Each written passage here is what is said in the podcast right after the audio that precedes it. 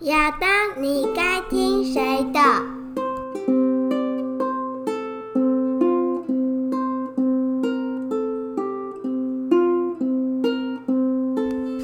嗨，大家好，我是老狗。嗨，大家好，我是 Rose。嗨，露丝啊，诶，我们今天来聊一聊一点，嗯，感性，然后有一点不太一样的话题。你这样说，我好害怕、哦。什么是感性，然后不太一样的 话题？我不知道你最近有没有看到一个新闻，呃，是有一个台北市议员他召开记者会，那他那个记者会内容主要是说有一个国小四年级的女童，她啊现在、四年级嗯她现在已经长大了啦，只是她在国小四年级的时候，当时他们学校的一个老男老师、嗯跟这个当时只有十岁的小女生告白，跟她男说老师跟他告白，对，跟她说我喜欢你，那等你十八岁之后我就跟你结婚。那哦，那小女孩现在几岁啊？我我忘记现在十几岁了吧？那总之还没有满十八岁。那后来他们就交往了。是那交往的过程中呢，呃，就家长一开始也不知道，对那是后来因为男老师有把他自己家里的钥匙给了嗯这个小女生。是，那那小女生其实就常常拿了钥这把钥匙啊，然后可能去跟男朋友约会啊。有一天姐姐姐看到就觉得很奇怪，说：“哎、你这个钥匙是谁的钥匙啊？”嗯，然后说是我男朋友他家的钥匙。后来才发现到，查查查，父母就觉得有问题，发现到这是这个男朋友竟然是他以前的国小老师。嗯，所以老师，呃，所以父母也都认识，呃，可能我觉得我不知道认不认识啊，总一之定，会认识的吧？自己小孩的老师一定知道啊。 嗯，台北的学校跟我们乡下学校不一样、哦，是那个好几千人的学校不一定都认识啊。但总之就是发哦，生所以不是导师就对了。我不确定，因为那个新闻我没有看到看的这么仔细。那反正就问那女生了嘛，因为后来那为什么会开记者会，就主要是，呃，这个小女生是说她跟老师可能没有发生过性行为，因为老师可能我觉得老师对她是一种，我们该说是一种纯纯的爱呢，还是一种不逾越分寸的爱？总之，照小女生说，是她跟老师交往没有错，可是老师没有跟她发生性行为。嗯，那他们每天就是假日出去约会，那当天就是时间到就回家了，也没有也没有在外面过夜的情形。对，所以父母去告去警察局告了之后呢，警察觉得这个很难成案。那虽然说送往地检署，目前地检署还在调查中了，还没有结果。是可是家长可能很心急吧，觉得我为什么我的女儿可能小小年纪就被人家骗了。嗯，对，可能他爸爸或妈妈是这样的心情，那就报警，然后觉得求助无门之后，那就找上了议员，然后议员就开了记者会说，我们社会没有办法解决这样子的问题吗？就是小学四年级的学生跟老师交往这件事情。对，或者应应该说从小学四年级开始跟老师交往，那应该是交往好长一段时间了。也就是交男朋友这件事情嘛，对啊，其实我觉得这是一个很有趣的话题。你知道我们民法，嗯，我们有规定说，哎、你几岁可以订婚？对啊，你几岁可以结婚？对，十六岁嘛，是不是？呃，你订婚的年纪呢，男生是十七岁，呃女生是十五岁十。五岁，那结婚是结婚男生是十八18岁岁，女生是是十16六岁。嗯哼，那我们的刑法有规定说，你不能跟未满十六岁的女生发生性行为或发生猥亵行为。是未满十六岁发生性行为跟猥亵行为是禁止的。对，可是我们翻遍台湾所有的法律，你找不到一条规定是你可以跟几岁的女生谈恋爱，你可以跟几岁的男生谈恋爱。哦、谈恋爱这这个这件事情是没有法律限制的。嗯你有听过我们有些人说几岁才能谈恋爱吗？现在不是国小，不是幼，有时候幼儿园都会有小朋友说我在学校有男朋友、女朋友吗？对啊，我记得我们家女儿不是有男生说过喜欢她吗？有吗？有这件事情吗？我都不知道。 哦没有，那我可能偷偷已经把她处理掉了。对啊，那其实这是一个大家可以思考看看。呃，我们他们的父母这么焦急，我相信有很多呃有女儿的爸爸妈妈也会担心，说我女儿会不会遇到一样的情形？对，那我们先从几个层次来讲好了。我们先聊聊看法律的层次。嗯，怎样的行为这个老师会构成犯罪？应该就是从事猥亵行为吧？你对女学生从事猥亵行为，这一定是构成犯罪的啊、嗯，我们先讲，因为其实我们之前已经聊过好几集嘛，对，包括性他对身体的自主权的保障嘛。对，第一个，如果你违反女学生的意愿，嗯哼，那就是你不断不管是违反她的意愿去亲吻她啊，嗯哼，那可能是可能是抚摸她的身体啊，那可能有强制猥亵或强制性交的问题，那或者是说趁你不注意的时候偷摸一下，那可能是性骚扰防治法。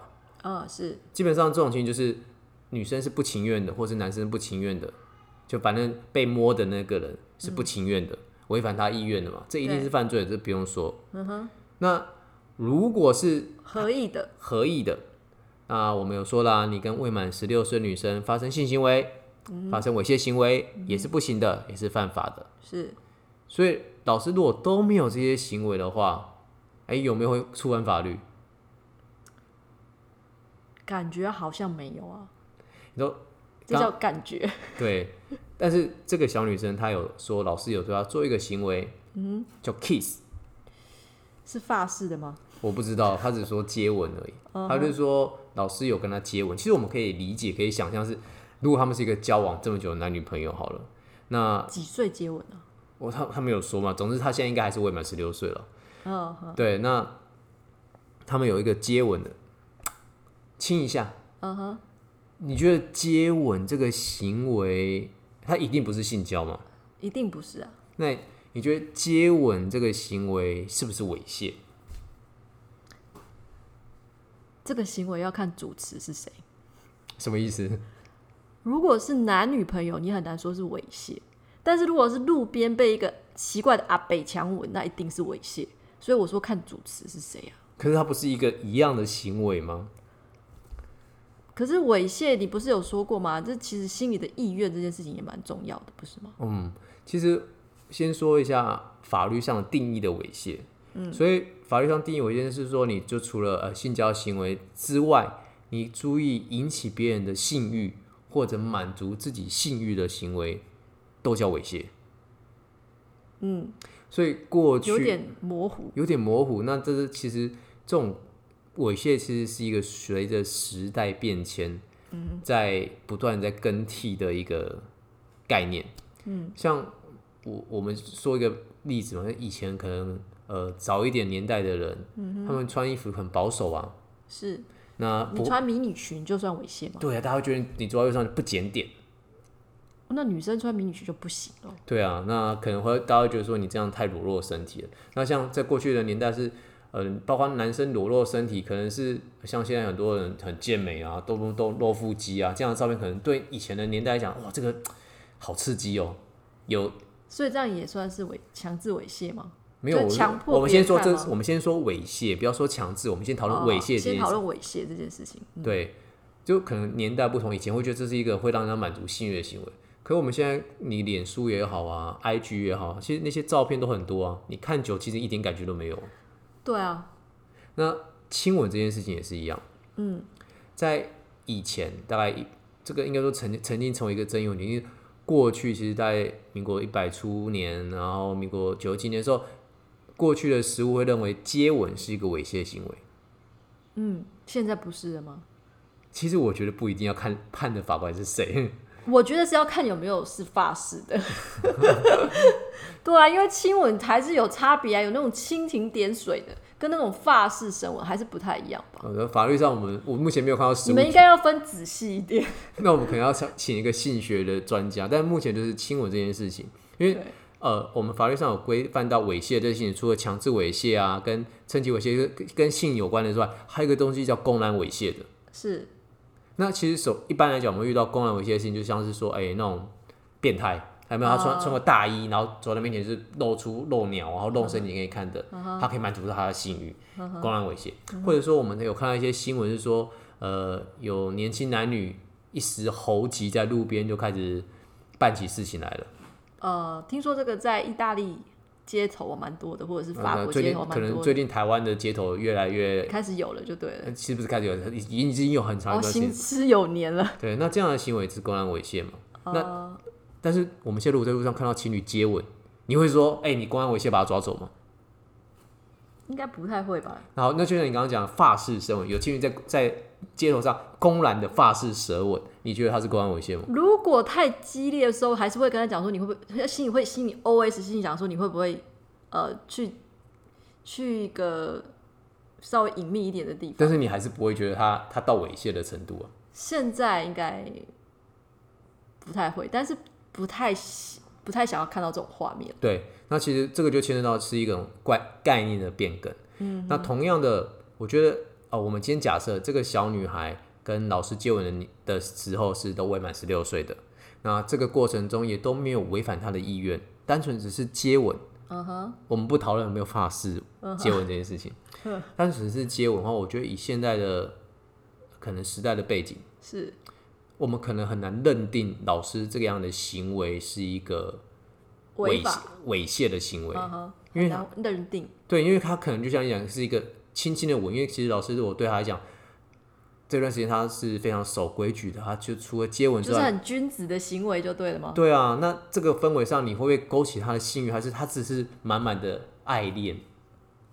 但其实对十岁的小孩出手也很难说是君子。那其实这是每一个人的恋爱癖，或是所谓的可能有恋所谓的恋童癖啊，萝莉嗯萝莉但塔是他如情果节真嘛。的可以等他到十八岁，那其实也是蛮不容易的。说实哦其在实的，说实在，这是一种年纪的差距嘛。对那当然，我们如果只是单纯去看年纪上，我们社会上有多少的呃对啊，夫妻的结婚的年纪就是差距非常大的。对啊，其实不要是蛮说说，大就的像我们的国父孙中山先生，对啊，对，那我们孙中山先生不就是娶了很多十几岁的小女生吗？对，这已经这个是算是猥亵朋友的女儿嘛？ 就后来也结婚了，那年纪差距非常的大、啊。对，对，所以我会觉得年纪差距是不是我们要考量的事情？我觉得不是。我们为什么这个事情会拿来做讨论？其实大家会想的是，十岁的小女生懂得什么是恋爱吗？其实我们之前有讨论过这样的问题嘛？对可能她过去没有这样的经历，她不懂什么是恋爱，所以会被骗。对，那十六岁的小女生不懂，我们怕担心她被骗的是担心她被骗的是她的心，还是担心她骗的是她的身体？嗯，应该都有吧？其实法律上呢，我们对于呃儿童跟少年的身心健康都会去着重跟保护。可是它其实着重保护是说我们做了一个外显的行为，呃，像是说对儿童少年做一个性交或猥亵的行为，会导致他们身心发育受到影响，或者说我们强迫孩子或者给孩子看的某种的视讯、某种的内容的东西，或者他做某种行为影响他身心健康发展，那我们会去禁止他，或者去处罚他。但是，恋爱这样一个精神层面的东西，其实不是法律所处罚的。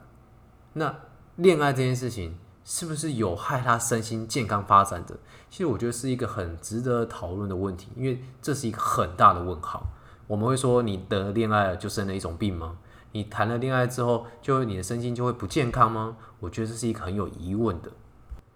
其实这是一个我觉得大家在现代社会一直没有意识到的一个问题。很多事情大家都会觉得说，哎、法律可以解决，法律可以解决啊，这个法律怎么可以不管呢？但事实上有一些事情是灵是灵魂层面的东西，是法律绝对管不到的东西。对，其实我们必须说，法律其实就是我们这个社会的底线。那有很多事情是在法律之上的，那它其实法律不可能事事都管到。因为灵魂本身就在肉体之上啊。对啊，我觉得我们法律可以管到是凡事的、俗世的东西。那其实我觉得很多相对的东西，在你内心的很多灵魂的东西是不归法管。就像我精神层面上的东西哎。就想你看、哦，我如果精神层面上我真的很讨厌一个人，我在心里骂他千百遍，我犯法吗？不犯法、啊。我在心里面恨他千百遍，想要甚至把他揉烂掉，把他粉身碎骨。对，我们都会说在心里面就觉得想着把他杀千刀那种感觉。对我也不犯法，是，我只是在心里想，我在心里可能有很多罪恶的想法，但是我没有行诸出来。这就是我们人类跟一般动物不一样的地方啊。我们很多内心在思考的东西，其实我们不我会们就算会有一些恶，有时候会冒出一些恶念，也不见得会采取行动。对，那这时候可以 制度性行销一本书一下，但但我们不是出版社，但是因为这是我如果要推荐给听众来看的话，我觉得这是一本非常好的法普书籍，法普书籍，那甚至是法学的入门书籍，它非常的平易易懂。它的标题，它的书名就叫做《灵魂不归法律馆》。呃，这是一本，其实它里面完全不会讲到任何法条，它其实是呃说到一些呃法感的事情。对，那这是呃台大黄龙天教授他退休了啦，他他的一本书，其实有点像是他课堂上的供，他讲的课堂上内容被整理成一本书。对，我觉得他如果我在大学的时候是上他的课，我应该会觉得很有趣。其实我非常推荐大家去看这本书，因为其实看了之后，你会对法律有很多很多不同的想法跟概念。但是我觉得就是因为大家太依赖法律，就是什么事情都法律可以做处理。那其实我觉就得忽略了很多其实是精神层面的问题。对，那其实我们回到这个案件来讲，这个老师如果他真的就精神层面上的，我们先说像以现在观念来讲，我们可能觉得接吻不是一个猥亵行为，老师只做了接吻，他可能在法律上真的没有任何的责任，但是你知道，就是要回到呃日本有一种说法，他是老师就叫社会意义上的死亡。哦、 那个社会氛围比较可怕一点。对，基本上老师做的这件事情呢，法律可能没有办法定他的罪，可是，在社会意义上，他一定会被这个社会所排呃，挤或者是鄙视，鄙视，嗯，对。那我们不知道很多人提心态为什么鄙视的心态是什么，可是因为就是这是一种社会集体的道德感嘛？我觉得可能是，嗯但是这就很吊诡了。这道德道德感就是说，我们是要排斥有洛丽塔情节的人嘛？ 对啊，所以他们的社会压力也是蛮大的。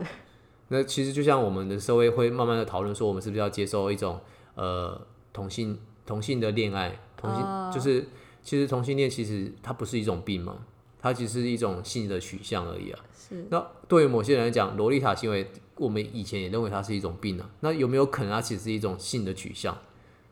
每个人喜欢的标的不一样。嗯，对。那其实我觉得这是一个很值得深思跟讨论的问题。就是我会觉得，其实所有的家长都有可能会遇到一个问题是：我的孩子恋爱了，我该怎么办？所以如果其实恋爱，他如果能踩住那个底线，你好像就应该尊重他，是这种感觉吗？其实我会觉得，所以我们遇到这种状况的时候，我反而会是跟家长说，我们或许应该放宽心，我们要教的是孩子怎么保护自己的身体。当然，他的心可以懂得保护了，因为其实可能可能被骗啊，被伤害，遇到一个渣男之类的。可是我觉得孩子会选择怎样的男性，有时候会取决在于是，呃，他见过的世面够不够多嘛，他的标准够不够广嘛。那如果哎，他对于男生的标准或者是对女朋友的标准要求的很高啊，他不一定就可以遇到渣男。但是这个很多时候都是一种，我们都说是缘分的问题。那缘分这种东西就不归法律管了。你的意思是说，如果约会的时候那个男生是可以保守他的行为的话，那这个事情法律是管不到的。对啊，就算他很渣嘛，你看你觉得他很渣吧？嗯 对但你觉是在爸爸的眼里，女儿的男朋友都很渣的。 对啊，就是你看看，其实像是说，呃，我交女朋友的时候有人劈腿，那、法律有管到劈腿的事情吗？